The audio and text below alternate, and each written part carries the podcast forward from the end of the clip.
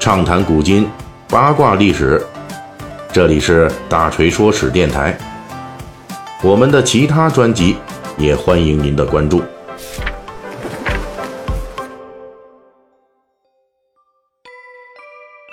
咱们《水浒细节解密》啊，已经连续两期讲了这小说里面的第一名妓李师师了。大锤呢，已经先后介绍了李师师的各种谜团。包括他的生卒年代以及最终的命运等等。本期我们继续解读《水浒传》中李师师的细节，这就是为什么李师师会拥有三副不同的脸孔。乍一听这个题目呢，肯定有人就要问了，说这个李师师在历史上确有其人，又不是妖怪，怎么会像六面皇帝、五面怪一样有三副不同的脸孔呢？我们在这儿呢要解释一下，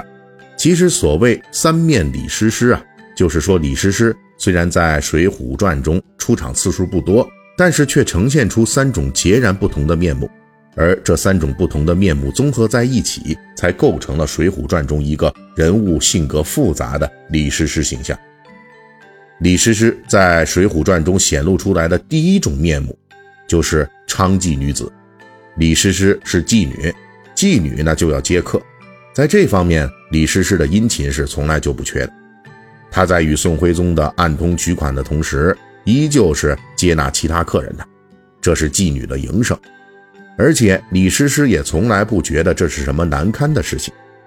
在小说中，宋江等人拜访李师师，以砸钱开路，果然获得李师师的 VIP 待遇。而且呢，李师师在接待宋江时表现出来的。职业妓女的专业待客能力，比如说在遭遇宋江醉酒失态、李逵当面大骂闹事儿等等尴尬事情的时候，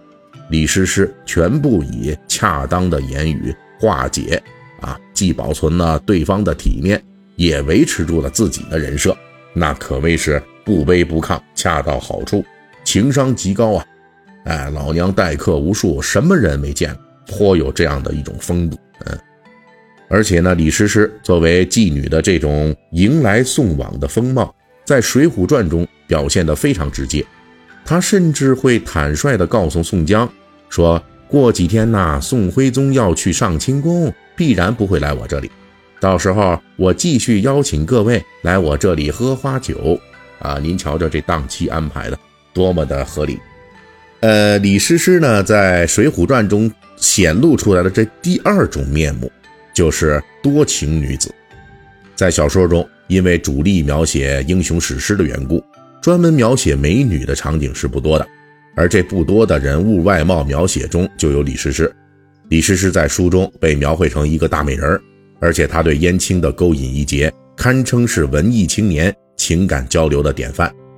燕青在李师师面前表现出来之前在市井中千锤百炼出来的诸般技艺。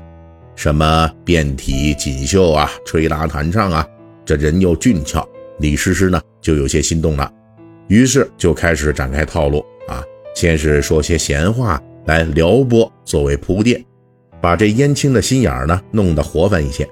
然后是自我才艺的展示啊，吹箫啊，唱曲儿，给自己的形象持续加分，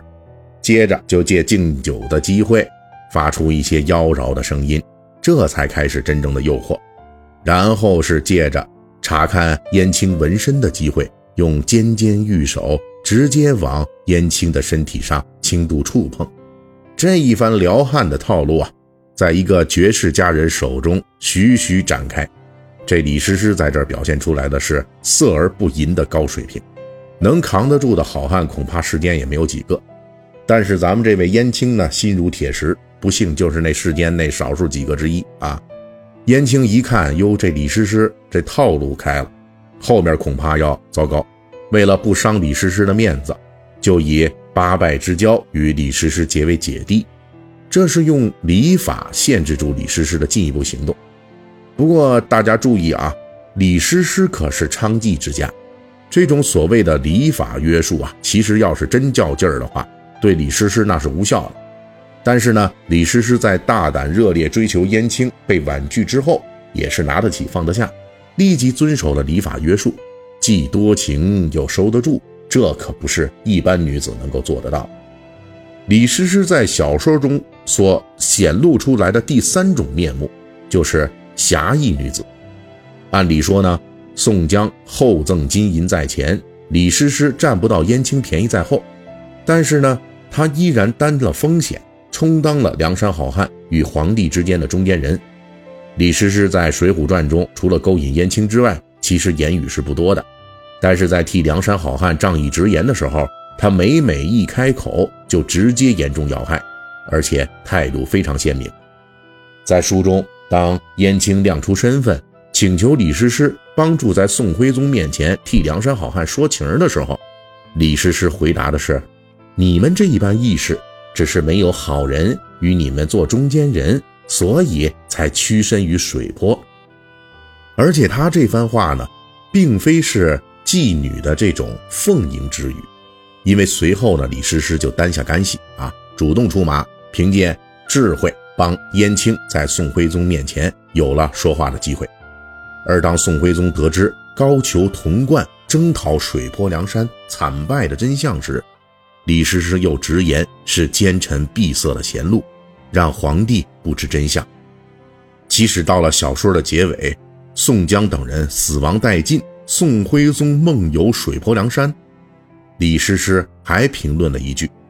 大凡正直之人，必然为神。”对梁山好汉的事迹，他给予了高度评价。可以说呀，这是一个身处娼妓之中，却怀有强烈正义感的奇女子。其实宋江与李师师之间的瓜葛，并非是施耐庵在《水浒传》中的原创，在宋元时期文献中就有人先于《水浒传》提到过，宋江在山东作乱的时候，曾经为求招安拜访过李师师。应该说，施耐庵在前人的记录基础之上，做了极大的艺术创作和发挥，终于让《水浒传》中的李师师成为梁山好汉招安的关键人物。啊，我们可以这么讲，在以英雄好汉为主题的《水浒传》中，这三面李师师只是好汉招安过程中惊鸿一瞥的人物，但是大家要注意，李师师的最大作用就在于暗示给读者这样一个惨痛的事实：在水浒世界中啊，梁山好汉的身家性命，大宋王朝的兴衰荣辱，已经被宋徽宗。及其蔡京啊、童贯啊这么一帮大臣们所糟蹋的不成样子，竟然要靠一个妓女拼力去维护最后的正义。在这个宏大的叙事背景面前，李师师的面孔越多，为人越是聪明仗义，就越是说明了一件事儿：大宋王朝的明天已经是千疮百孔了。本期大锤就跟您聊到这儿。喜欢听，您可以给我打个赏。